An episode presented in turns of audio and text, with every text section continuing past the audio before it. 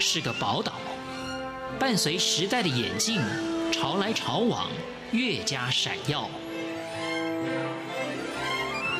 欢迎收听《潮台湾》，发现台湾的美好。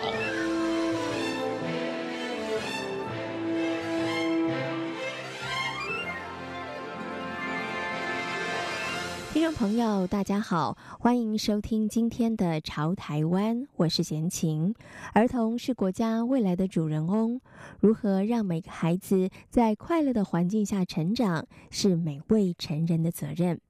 永龄红海台湾希望小学在过去十二年里，照顾了台湾不少低成就、家庭功能不彰的孩子。今天潮台湾节目，希望小学的执行长刘若彤将分享希望小学如何让孩子们建立自信，看见自己的能力。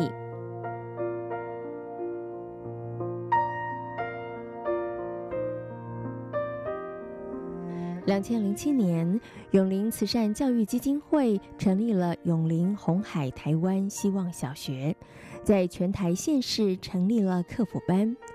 希望小学一年三个学期，每一年照顾超过八千五百人次的国小双低学童，也就是低收入、低学习成就的孩子，投入了数十亿发展弱势学童补救教学，改善学习落差，接力启发学习动机，改变孩子的未来。我们基金会跟十四个大学以及一些 NGO 做合作。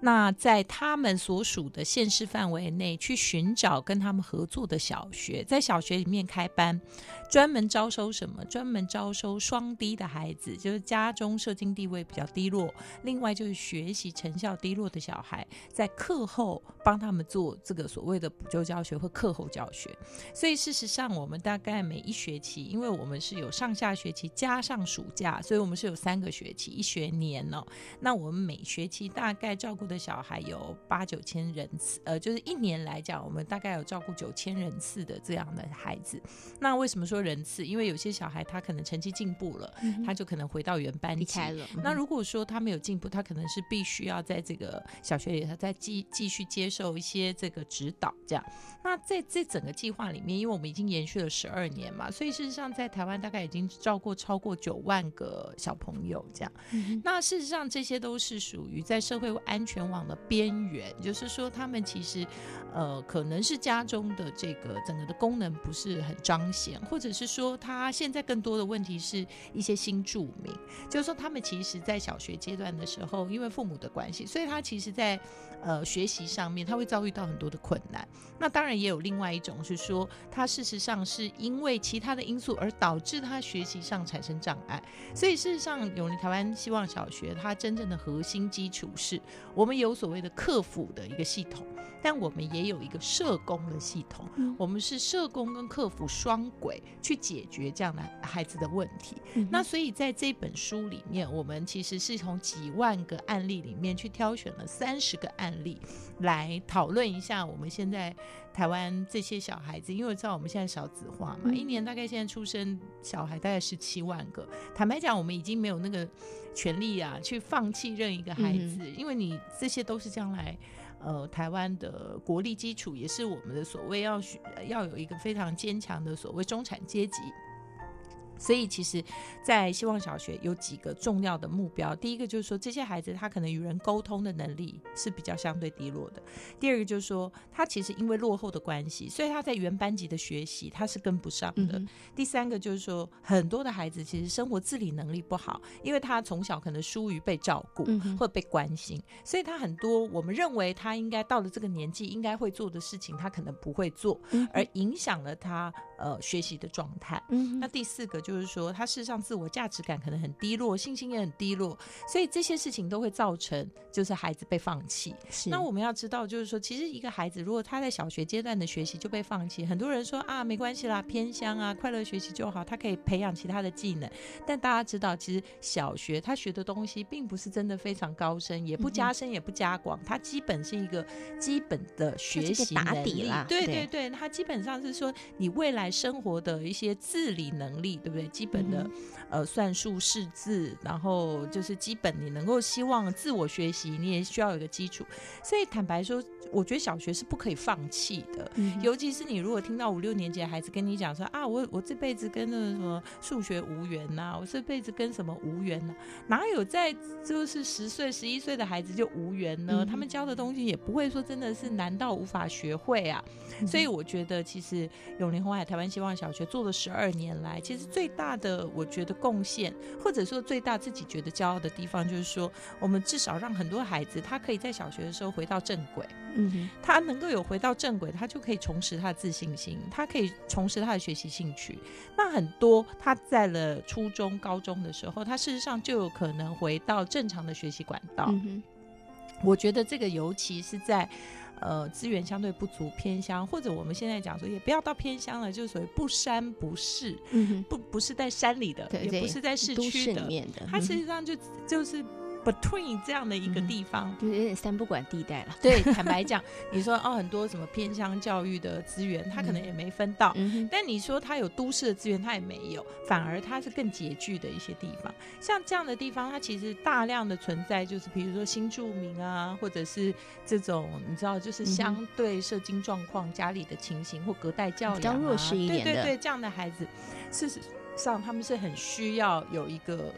一个系统去关心他，嗯、那原班级的状况就会是说，在学校里，你如果要做补救，大部分呃教育部的系统是说，那我就白天的事情在晚上我再重新做一次。嗯、但你想想看，如果白天没有办法学得很好，你晚上再去学一次，似乎也没有达到效果，就有点令人担心。对，就是说你没有新的方法嘛。嗯、所以事实上，我们整套系统它的概念是从。呃，启发到诱发他的整个学习兴趣，然后以及社工去协助他解决一些到底他学习障碍的困难产生在哪里，嗯、双管齐下，那你就有比较有可能去照顾到这些孩子。那因为我们小班制啊，所以其实呃，不管是社工的关系也好，客服老师的关心也好，他就比较能够让这些孩子他感受到说，其实是很很多人在重视他的。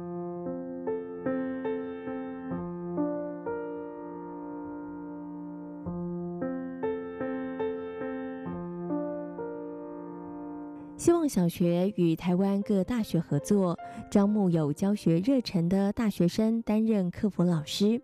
而这样的攻读机会也让同学们拥有难得的实务经验。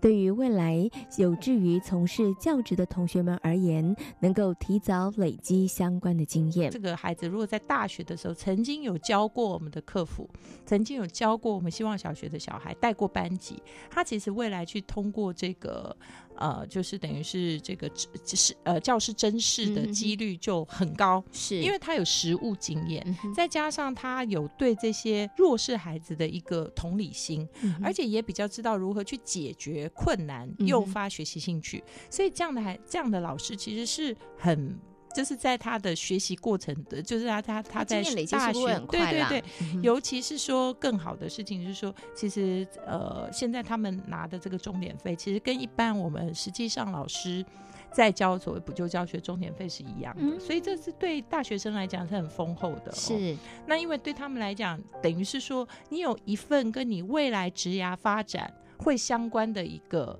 你知道吗？呃呃，应该说算是一个收入的累积，对收入。嗯、那这件事情就是他，你可以不用你如果说，而且我们就是优优先的会录取这些比较，你知道，也是家中比较经济相对比较困难的、嗯、的大学生，所以这其实是一个很好的 circle。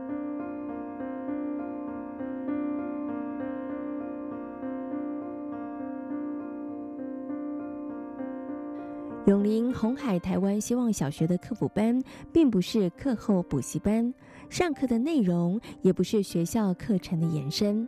希望小学以自编教材激发孩子们的学习动机，进而缩短学习差异。整个希望小学教材是自编的，所以我们很早，比如说现在大家谈一零八课纲，我们这个教材从一开始编的时候就是以素养教学为主。哦，是。所以比如说像我们的呃国语，我们有一套国语的教法，嗯，它在阅读上，在内容上，它其实并不是把学校的部班课本然后来、嗯、直接再再上一次，对，不是的。是哦、但是大家会觉得很奇特，说那如果你们不是上学校的东西，那他怎么样能够达到他的这个水平？怎么样能够跟上班级的考试？是，所以其实我们并不是以考试为最重要的评量，嗯，我们是以他，比如说国语就是以识字的程度，嗯，就是说事实上小学在。呃，评鉴里面是有说，你一个小学一个小学生，你是需要学会多少的字，你需要学会多少的词，嗯、你的这个语文能力应该到哪里？所以，我们其实整个小呃希望小学里的教材的使用跟教学是以能力为导向。嗯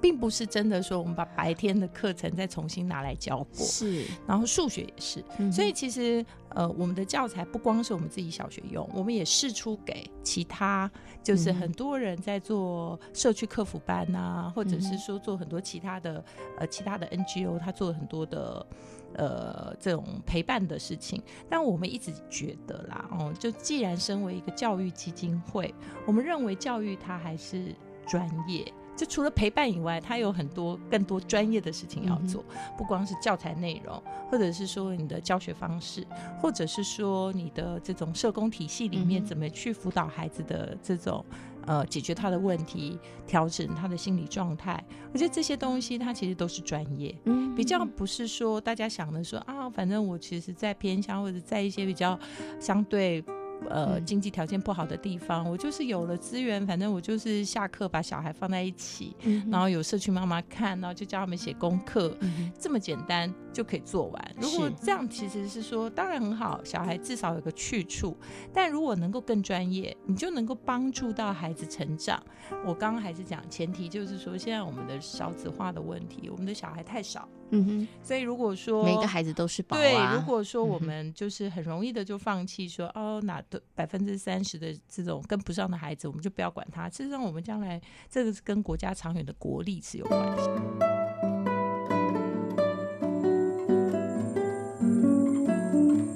成立超过十二年的永林红海台湾希望小学，多年来客服老师与社工专员携手，在与学校与家长合作，替孩子们找出能力的起点，创造机会，在偏乡累积了许多实务经验。不只是陪伴一书，分享学习不佳的孩子面临的困境以及解决的方法。我觉得我们在做这整个计划的时候，就已经不是以一个说光陪伴为主，我们其实是把专业放进去，嗯、然后也希望能够去提出对这个社会的一个解决方案。好、嗯，那就是说我们做个示范，如果我们也可以解决，那我们相信这呃那个国家的教育体制在这个部分的解决方案要应该比我们要更好嘛？没错，或者是说要有更多的合作。嗯、那所以这几这些小孩的故事，我都我当时要出这本书的时候，跟同事们大家讨论，或跟老师们大家讨论，我就是说，我们为什么存在的有意义？我们存在的有意义是说，如果我们存在十多年，而这十多年我们遇到形形色色的状况，都是第一线最让人家觉得需要被分享的问题，那我们有没有机会把这些经验累积起来？告诉别人说，当你如果也遇到一样的情况的时候，他从哪些解决的方案跟角度可以去解决事情？嗯，所以这件事，这个这个方向是我们两年前认为的。但是坦白讲不容易，因为你要光找故事，你就有哇一大堆，然后这个故事本身抽丝剥茧，你要去找出说它有价值的解决方案，是让大家觉得说这个东西可以呃有一定一定程度的参考性的。然后最重要的是，它还要有一个方法论哦，就是说，因为我们是从实物往方法论推导，不是在写一本方法论的书嘛？哦，教育的书，然后它方法怎么样？我们是从实物的事情。往回去推论说，这个东西跟跟理论上面彼此之间到底要怎么样找出那个连结连结性，嗯、那这件事情才会变成一个知识。嗯，因为不然的话，它就是故事。嗯，就故事，它只是让大家听听说啊，这个故事哦，对，好像床边故事一样，嗯、看了觉得说哇，他孩子好可怜哦，你们好棒棒。但是这不是我的。我们的初衷，嗯、我们的初衷是要告诉大家说，那这些故事它们本身代表的意义，在所谓呃，我们学理的道理上，跟所谓实物的经验上，我们怎么去做判断，而可能可以怎么解决？今天来到潮台湾，跟大家分享的是永龄红海台湾希望小学的执行长刘若彤。感谢大家今天的收听，我们下回空中再会。